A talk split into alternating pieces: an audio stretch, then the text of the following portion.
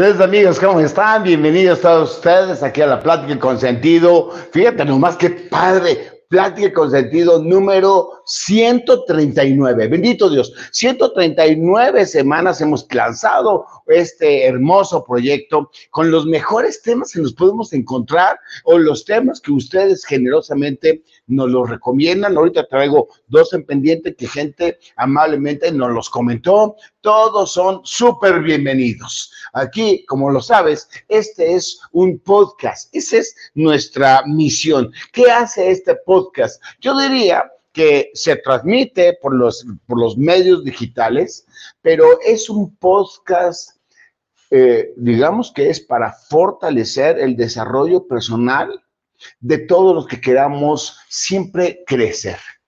Es una comunidad abierta, no traemos prejuicios, no hay una tendencia religiosa, aunque tengo que hablar de Dios en mi corazón. Yo creo que si no tuviera Dios en mi corazón, no hubiéramos iniciado este proyecto, tampoco política, religiosa, no de, de ningún tipo. Es simplemente un proyecto que tiene un programa semanal tipo podcast en donde buscamos fortalecer tú y mi actitud.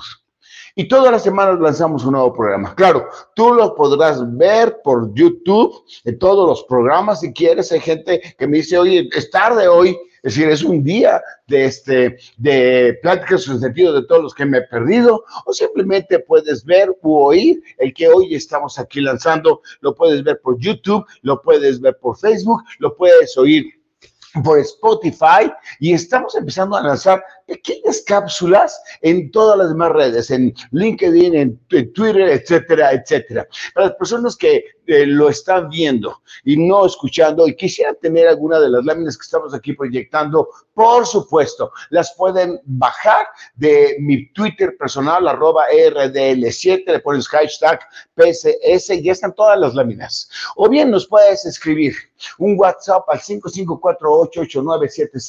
5548897665 o nos puedes mandar un email al PS, eh, PSSFlix arroba iCloud.com. Y si usas el, el, email, puedes sentirte en la libertad de compartirnos alguna experiencia que tú tienes que pudiésemos utilizar como referencia a estas pláticas con sentido. Pero bueno, basta de anuncios. ¿Qué vamos a hablar? Tu percepción es tu verdad. Por supuesto, mi percepción es mi verdad. Y si estamos hablando de la verdad, tenemos que partir de una premisa fundamental que me enloqueció. Nuestra verdad, la tuya, la mía, es legítima.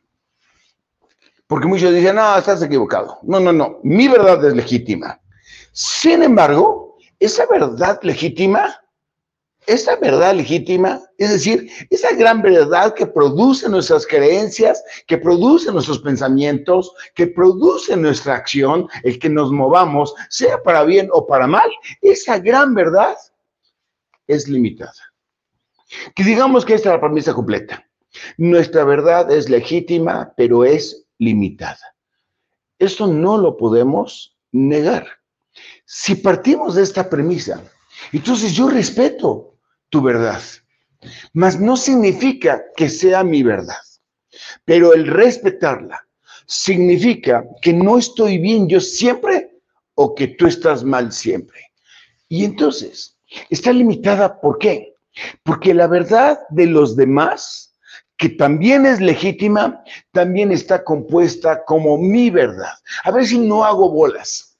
La pregunta que sacamos ahorita es, ¿cómo hicimos nuestra verdad. ¿Cómo hiciste tú tu verdad? ¿Cómo hice yo mi verdad? ¿Y por qué los dos?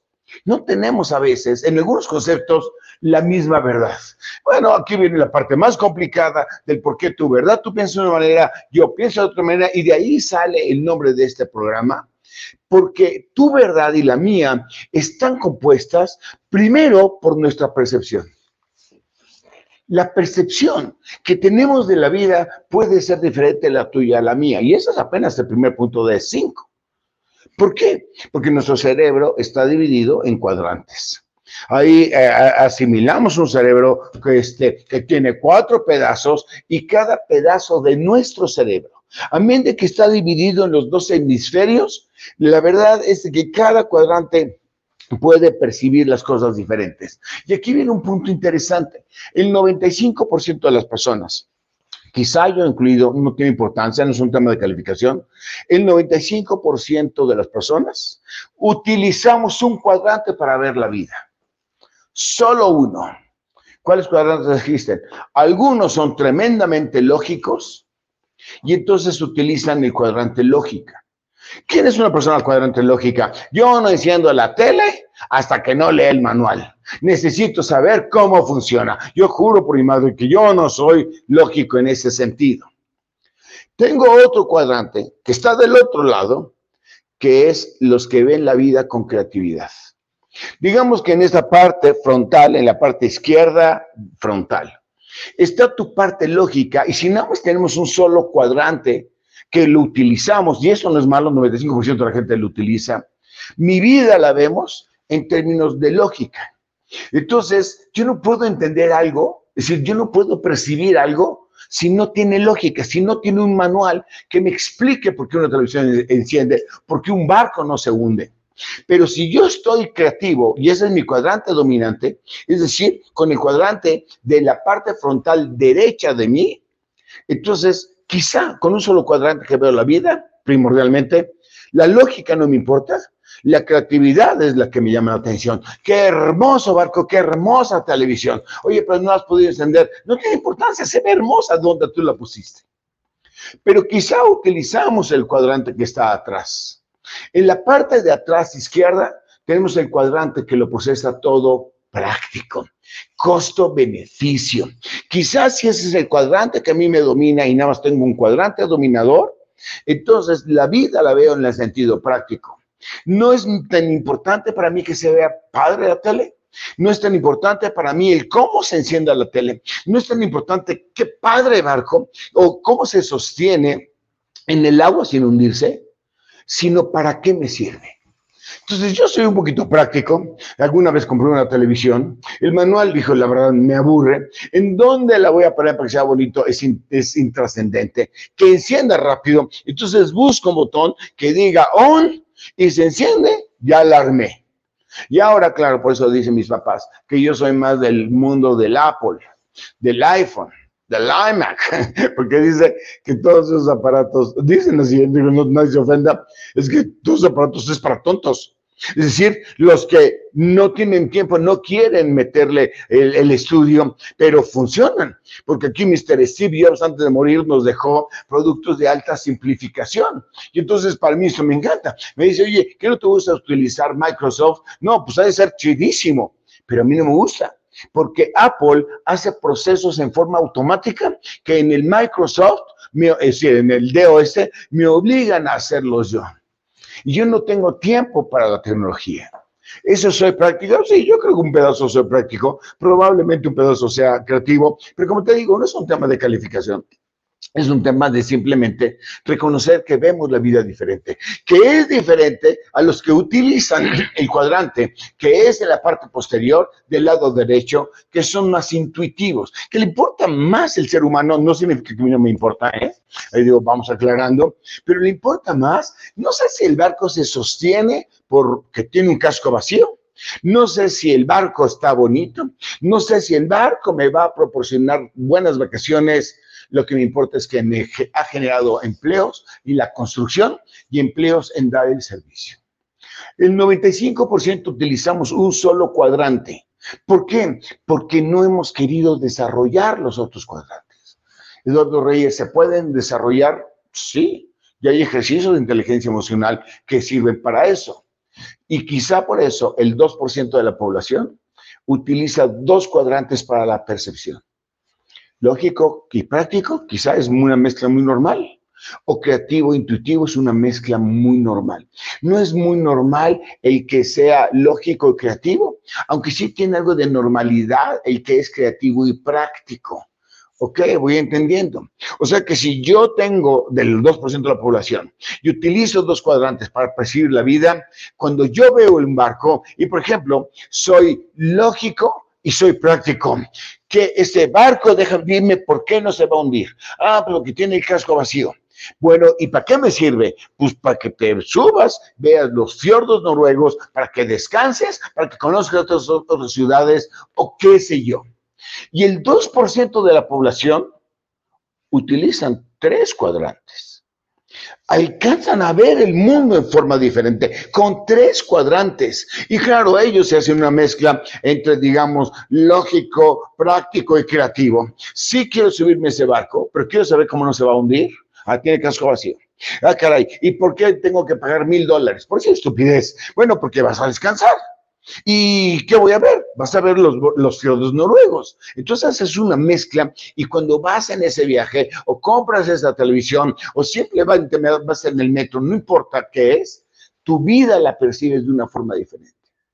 Y el 1% de la población utiliza los cuatro cuadrantes.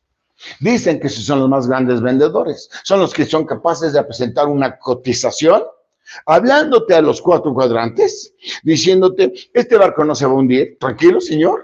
Este barco fue construido por mano de obra especializada a la que se le paga bien y no se le explota. Tranquilo.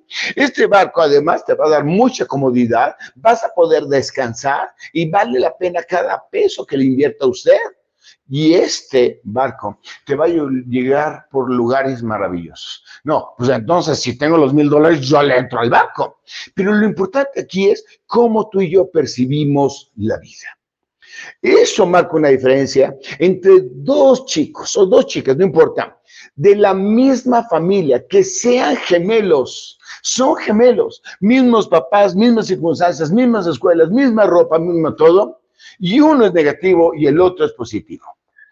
Uno quiere ser doctor y el otro quiere ser arquitecto. Uno quiere, una quiere ser abogada y la otra quiere ser enfermera. Uno quiere estudiar y el otro no quiere estudiar. ¿Qué más que padre? Y no me estoy metiendo con la carga genética. Me estoy metiendo nada más con el eslabón que transforma tu ADN, que es, acuérdate, 15% es tu carga genética lo que manda en tu ADN un 10%, 20% cuando más, es lo que recibes tú en la vida, los traumas que recibimos, las traiciones, los halagos. Acuérdate que habíamos dicho en alguna ocasión, tu vida está impactada o por las personas que te lastimaron profundamente o las personas que te amaron profundamente. Y eso es lo que recibes tú. Pero el 65% se traduce en tu actitud. Y tu actitud, ya lo habíamos definido alguna vez, la actitud es tu capacidad de ejecución de la vida. Entonces, ¿por qué dos personas gemelas, mismas circunstancias, mismo todo, pueden ser diferentes? Número uno, porque quién sabe qué cuadrantes están utilizando. Pero eso no es del todo que hace tu verdad, porque también los valores, los valores que tienes. ¿Qué son los valores? Me preguntaba Andy, mi hijo, el otro día es lo que te importa. A lo que tú le diste valor. Si a mí me importa pláticas con sentido, esos son los valores que yo le puse, el poder compartirme a mí. Si a ti te importa terminar la carrera de derecho, ¿por qué? Porque lo que no te importa, no importa. ¿Cómo? Lo que no te importa, no importa. Porque en, este mundo todo es un pleito contra el viento. Si no lo haces, alguien lo va a hacer. Y si sí lo haces, alguien ya también lo hizo, decía el sabio Salomón. Entonces, tú te tienes que tomar la decisión, ¿qué es lo que me importa en la vida? Es un tema de decisión. Y eso que te importa, la honestidad, la integridad, eh, las relaciones humanas, es, tu pareja, lo que te importa, eso, tu valor, va generando una verdad diferente. Nosotros, en la firma donde yo trabajo de abogados, doy mi palabra de honor. Ni me gusta corromper, ni me gusta tomar casos donde voy a engañar. No tomamos casos que voy a perder solamente porque nos den un, anticipo. Me dijo un abogado, pero todo el mundo lo hace. I don't really care si todo el mundo lo hace. Yo no lo quiero hacer. Yo estudié demasiado como para tener que irme a través de atajos materiales. Pero es algo que yo decidí, lo que me importa. Esos valores transforman lo que percibió tu percepción y va construyendo tu propia verdad. Y si eso fuera poco, bueno, no voy a preguntar la edad de nadie, ni yo no voy a decir la mía. Hay una diferencia generacional de cómo atendemos el mundo, porque ya sabes que los que nacieron entre 45 y 64 somos baby boomers. Y los que nacieron entre el 65 y el 81 son la generación X. Y los que son del 81 al 97 son los llamados millennials. Y los que nacieron entre el 97 y el 2010 son los llamados centennials. Esa, tabla puede variar porque depende del psicólogo que la dio, pero me pareció bastante apropiada esa que encontré. ¿Y cuál es la diferencia entre ellos? Entre muchas cosas, digamos que hay dos diferencias fundamentales. A más chavos, la tecnología es más fácil de aplicar. Y entonces, para ellos, la tecnología, les gusta leer los manuales, va deformando su ADN en el sentido correcto. Pero a más chavos encontramos algo interesante. Hay un mayor, una mayor intolerancia a la frustración. Los, ya no me metí con los del 2011 en adelante. Es decir, tienes que lograr sacar una carrera, cinco años, dice, pero ¿para qué? O sea, es demasiado esfuerzo.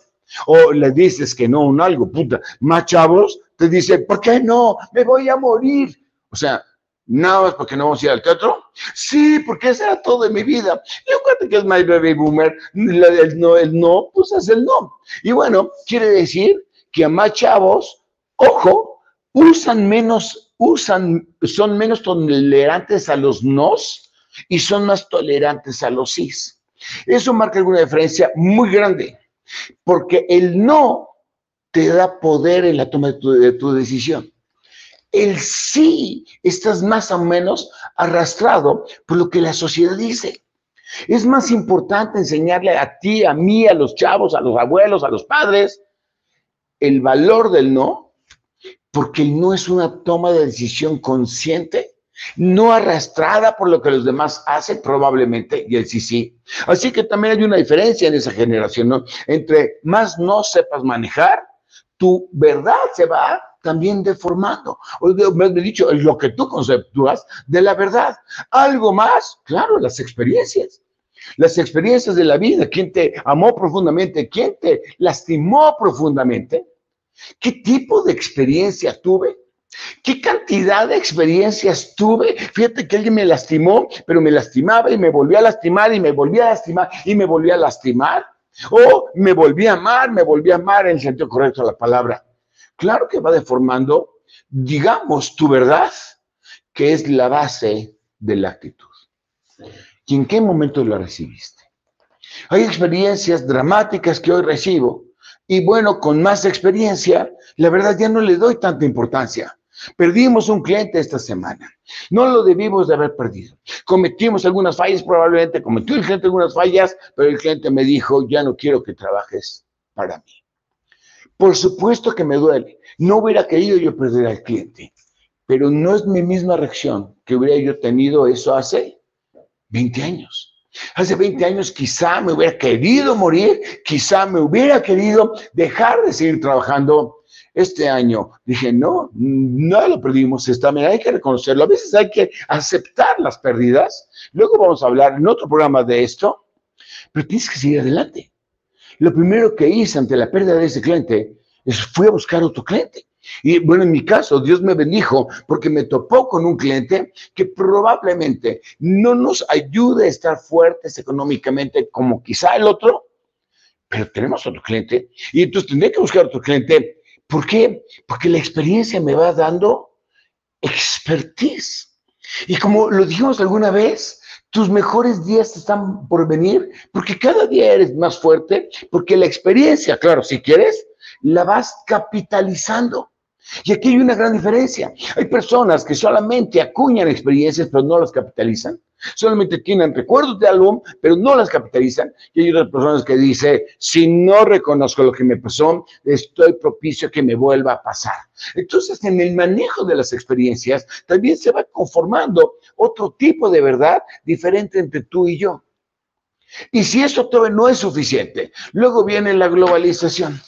La globalización nos afecta, claro, yo nací con la globalización, bueno, no nací, pero yo reconocí la globalización cuando era un intercambio de mano de obra.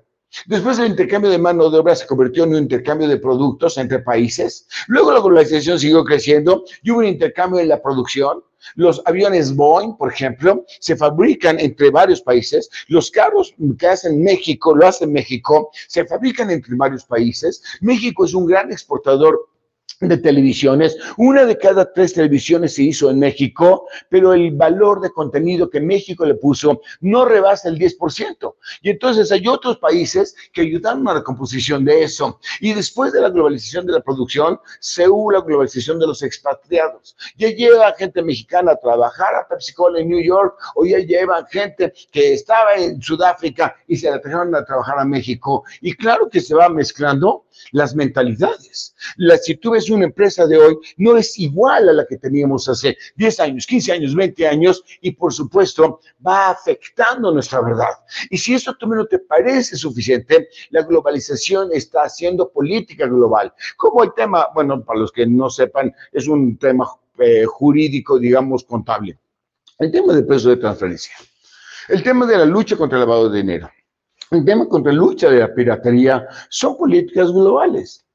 Es decir, no salió de un gobierno, salió de muchos gobiernos a través de la colaboración y sigue dando más esa globalización y cada vez la globalización es más comunitaria y hay más comunidades. Ya el Facebook lo mismo lo puede ver una chava que está en, en, en, en Brasil y compartir la experiencia de esa chava que está en Argentina con nosotros. Eso significa que nuestra cultura se está globalizando.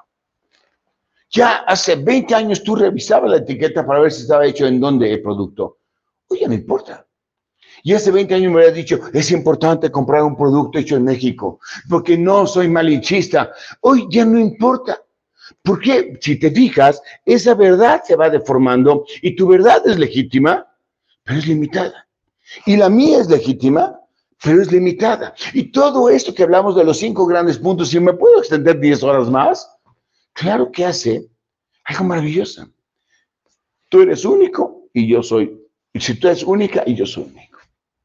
Y si eso lamentamos toda la unicidad que nos dio Dios cuando nacimos, bueno, por supuesto que no podríamos ver el mundo igual tú y yo. Por lo tanto, tu verdad es legítima, salió de todo esto, pero está limitada, porque mi verdad es legítima, pero está limitada. ¿Eso es bueno o malo? No lo sé, gracias a Dios, mi verdad está limitada. ¿Por qué? Porque tengo hartas cosas que aprender, puedo seguir aprendiendo. ¿Por qué? Porque tengo hartas cosas que puedo compartir. Y quizá, si quieres, puedes seguir aprendiendo. Y porque quizá en base a eso puedo desaprender para aprender. Yo sé que no es malo comprar productos hechos, no lo sé. Cuando antes, 20 años atrás, muchos decían, no puedes comprar productos más que los hechos en México, porque tienes que procrear la producción en México. Eso quiere decir que este es el sentido de vida. Puedo amar el aprender, porque si no amas el aprender, es como si no te, no te gustara el balón de fútbol americano, pero quieres jugar. Si no te gusta el balón de básquetbol, no puedes jugar al básquetbol. No me gustan las reglas del, del soccer, no puedes jugar soccer. Si no te gusta aprender, no estás en el partido de la vida correcto. ¿Por qué? Porque si reconocemos que mi verdad es legítima, la valoro, la respeto y soy coherente, pero es limitada y empiezo el proceso de aprender, estoy desarrollando una mente del growth mindset, que tanto tiempo lo hemos hablado tú y yo. El growth mindset es amar el aprender. Y también puedo, a partir de esta premisa, que es gracias a Dios mi verdad es limitada, deshacerme de lo que me intoxica toda esta maldad que a veces mi corazón le resiente porque alguien me lastimó, alguien me frustró, alguien me violó, alguien me robó, puedes deshacerme de lo que me intoxica. Porque quizá yo no quiero ir deshacerme porque no sé qué hacer si no tuviera ese resentimiento. Gracias a Dios tu verdad es legítima, pero limitada. Y puedes crear y hacer más y mejores o peores cosas. Y puedes amarte tú a ti misma, a ti mismo, yo a mí mismo, sanamente tal cual soy. Todos esos cuates, y digo, lo respeto, lo respeto porque es legítima, pero cuando no se aceptan como son y empiezan a buscar en las discrepancias de la autoestima, híjoles, yo digo, yo no sé Tú eres única, eres único, eres maravilloso. Es que no me gusta. Yo digo, yo estoy muy feo, pero cada vez que digo que estoy muy feo, Pati, mi hermana, que siempre está pendiente de estos programas, gracias, Pati, me dice, no digas que estás feo. Sí lo estás, pero no lo digas. No, él dice que estoy guapo, pero no importa. El chiste, estoy como soy, no tiene importancia. Porque a partir de ahí puedo aspirar a ser y hacer algo diferente. La vida te dice, según yo, si aprendes todos los días y amas aprender, no tienes que esperar el destino para hacer algo distinto. Todos los días puedes hacer algo diferente. Puedo marcar la diferencia y no ser simplemente un espectador de la vida. Esa es la diferencia. Quiero avanzar, no eres espectador. No quieres avanzar, puedes quedarte como espectador y la vida te lo permite. Pero podríamos llegar a una conclusión importante. Mi pasado no me rige. Fin de la historia. Entonces, ¿qué haces con el pasado? Mi pasado solamente me impulsa. Esta es la esencia de la vida. Y quizá a eso se refería a Jesucristo cuando dijo, la verdad os hará libres. ¿A qué te refieres? Tu verdad es pequeña ante la gran verdad que podemos ir adquiriendo con el proceso del aprendizaje. Y en la medida que eso va pasando, nos hace libres de ataduras, de limitaciones, de maldad, de resentimientos, de excusas, de justificaciones. Y puedes llegar a la conclusión quizá, el pasado mide, míralo con misericordia, el presente ámalo y el futuro velo con esperanza. Porque te puedes deshacer de eso. Te puedes deshacer de lo que hoy te está agobiando. No importa lo que sea. Un día vamos a hablar de este proceso, de cómo lograrlo, porque no es instantáneo. Todo es un proceso en la vida. La vida es un proceso en sí mismo. Nos podemos liberar de todo eso que nos ata, que nos detiene y que va en contra de nosotros. Seguro es en contra de nosotros. Y a veces afectamos a los demás con nuestra, digamos, proceso de vida. Y eso nos podemos liberar. Y muchas veces dicen, pues es que yo no me quiero liberar porque le hice mucho daño, yo le he hecho daño a muchas personas y les pido perdón, pero me perdono a mí mismo porque si no me perdono, me intoxico y no puedo seguir y le hago más daño a más gente ya sin querer. Como traigo el sentimiento de culpa del pasado, pues no me deja dar lo mejor de mí y entonces le hago más daño a más gente. Salomón dijo, el rey Salomón, porque cuál es el pensamiento en tu corazón, es como si nos hablara a nosotros, como porque cuál es el pensamiento en mi corazón, tal soy yo. Híjoles, entonces el pensamiento, el pensamiento produce lo que yo soy, la respuesta es correcta. Y entonces podemos llegar a tres. Segundo grupo de conclusiones. Todo acabo, me falta una lámina más. Si tú estás bien, ahora entiendo, tu mundo está bien. Que somos víctimas de nuestra mente, porque somos lo que permitimos que la mente nos rija. Y nuestra capacidad limita o, a contrario senso, alienta nuestra mente. La mente la podemos controlar, mira, está muy compleja, pero sí podemos ir avanzando para quitar aquellos conceptos que nos detienen. Por lo tanto, todo esto que estamos viendo es una muy buena noticia, pero solamente es buena noticia si queremos algo mejor para nosotros y para todos los que nos rodean. Sí lastimé a alguien, pero no lo quiero seguir haciendo. Sí lastimé a alguien, pero con mi actitud lastimo a otras personas. ¿Puedes? hacer el gran cambio si queremos mejorar. El tema aquí, la palabra es querer. Es que yo estoy bien, está bien, yo respeto. Pero si queremos mejorar, porque siempre tenemos algo que aprender, porque mi verdad está, es legítima, pero está limitada, si queremos mejorar, podemos hacerlo. Cuatro pasos efectivos. Hay, hay muchos más, ¿no? Pero aquí tengo que hacer algo sencillo. Decidir querer. Ponerme metas cortas. No quieres cambiar tan rápido, es un proceso. Ponerme metas cortas que puedas ir cumpliendo, que sean importantes, pero chiquititas y que les pongan y que tengan fecha. Lo que tú me digas. Juntarse con personas que saquen lo mejor de ti.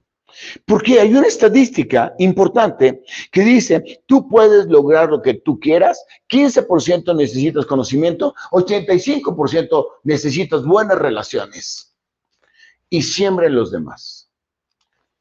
Cuatro errores que quizás deberíamos de evitar. Ser pato y no águila. El pato se la pasa quejando y el águila se la pasa volando.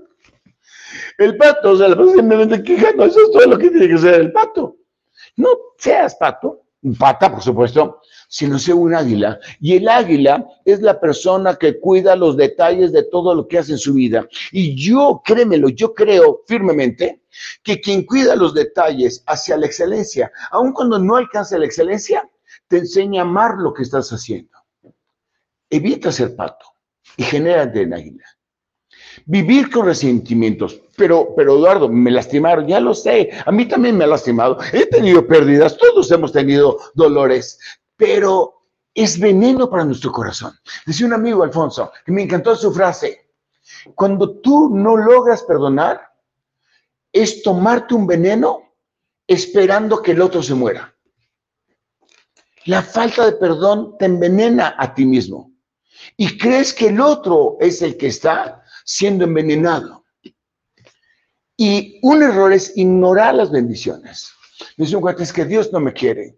Pues estás vivo y comes todos los días y tienes donde poner tu cabeza y tienes un trabajo. Yo creo que estás repleto de bendiciones. Muchas personas no tienen trabajo, no tienen ni siquiera dónde descansar. Hay personas que no pueden eh, tomar, hacer un viaje, tomar unas vacaciones, subirte a un crucero. Yo creo que estás muy bendecido. Pero eso es lo normal. No, no hay normalidad en esta vida. Lo que hay son bendiciones, que es las bendiciones no es solamente que pueda comer, sino es el mecanismo para poder salir. No ignores tus bendiciones. Y enseñarle a nuestros hijos lo que aprendimos negativamente. Porque cuando yo estoy resentido contra un alguien, y lo comparto con mis hijos. Le estoy enseñando a ser resentidos. ¿Te acuerdas que habíamos dicho que ciertamente te lastimas al lastimar a otros, pero a veces seguimos lastimando a otros? No lo hagas. Ahí están cuatro cosas que no debo de hacer y cuatro cosas sencillas que sí puedo hacer. Y eso se puede, pues mira, déjame terminar con la historia de José el Soñador. José Señor aparece en la Biblia, creo fielmente a lo que dice la Biblia, pero aunque fuera poesía, aunque fuera una relatoría imaginada, pues está muy apegado a la verdad. Y creo, porque eso ha pasado en muchas personas. José el Soñador fue huérfano de madre, más decir alguien como yo. José el Soñador, por su personalidad, dice algunos medio arrogante, fue odiado por sus hermanos. Sus hermanos lo odiaban, como algunos. José el Soñador, cuando tenía 17 años de edad, fue vendido como esclavo. Lo iban a matar. Y sabía que había odio. ¿Y quién lo vendió? Sus hermanos. Sus hermanos lo vendieron. Y no solamente lo vendieron, sino cuando ya se lo llevaron los gitanos y los gitanos se lo vendieron a los egipcios y los egipcios, etcétera, etcétera, lo engañaron y lo metieron a la cárcel. Hasta los 30 años de edad. Y el cuate, que no había hecho nada malo, estuvo en la cárcel y ¿sabes qué era lo peor? Que la cárcel no esperaba sentencia. En lo que ellos ayer dijo no había nacido, pero la cárcel se mantenía hasta que alguien se acordara y lo sacara. O sea que él estaba en la cárcel injustamente y para toda la vida, probablemente. Sin embargo,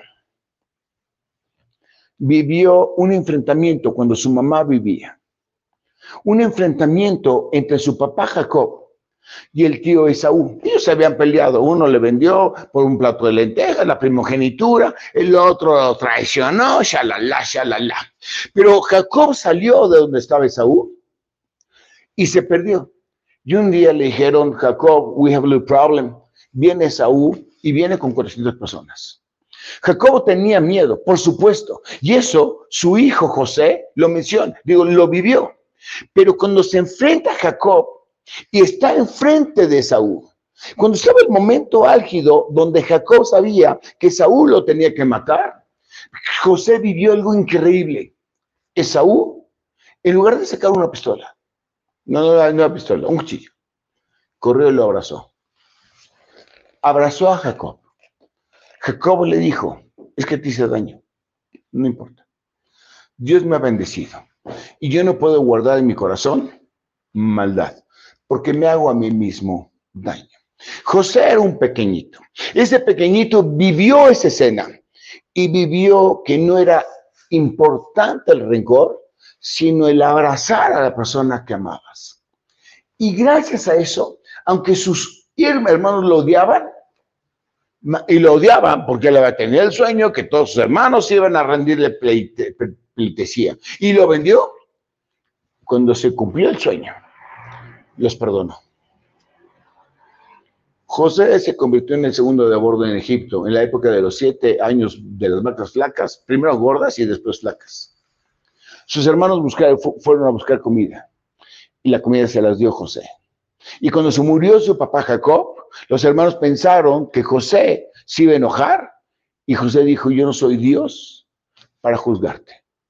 Ustedes también aquí somos hermanos, seguimos adelante. Qué gran lección recibió del tío Esaú. Y en esos 17 años, de los 17 a los 30, se preparó. Y no sabía para qué. En la cárcel se preparó, en, cuando era mayordomo se preparó, se maduró, no voy a cargar porquerías mi corazón, y se preparó. Y no sabía para qué, hasta que en el año 30, con mucha paciencia que esperó sin saber para qué, tenía un carácter fortalecido, logró ser el segundo de a bordo de Egipto y perdonar, ni siquiera perdonar, abrazar a sus hermanos. Te pido que seas el tío Esaú y que tus hijos sean los Joséses. No sé qué hemos vivido, no importa, porque ya lo vivimos. Déjame bendecirte. Gracias de todo corazón. Que Dios te bendiga. Expanda tu territorio. Abra tu mente para que tu verdad, que es legítima, rompa tus límites y puedas vivir en libertad.